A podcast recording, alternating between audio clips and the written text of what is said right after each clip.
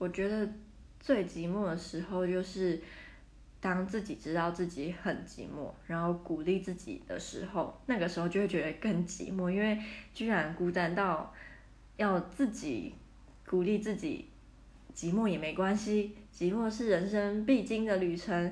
嗯，我们生的时候是一个人，死的时候也会是一个人嘛，所以有什么好寂寞的？然后这个时候就会觉得哇，更寂寞了。去年过年的时候，嗯，我姐姐她就会分享很多他们吃好吃的，然后全。亲戚朋友聚在一起啊，然后很快乐啊，我就觉得我也好想要，就是也在那里哦。可是没有办法嘛，就是选择了出国留学，就是要承受这些东西。那现在寂寞就是每次学到我觉得很有趣的东西，或是在路上看到什么哇，这个好可爱，这样想要分享的时候，就会发现哦，他已经不行分享了。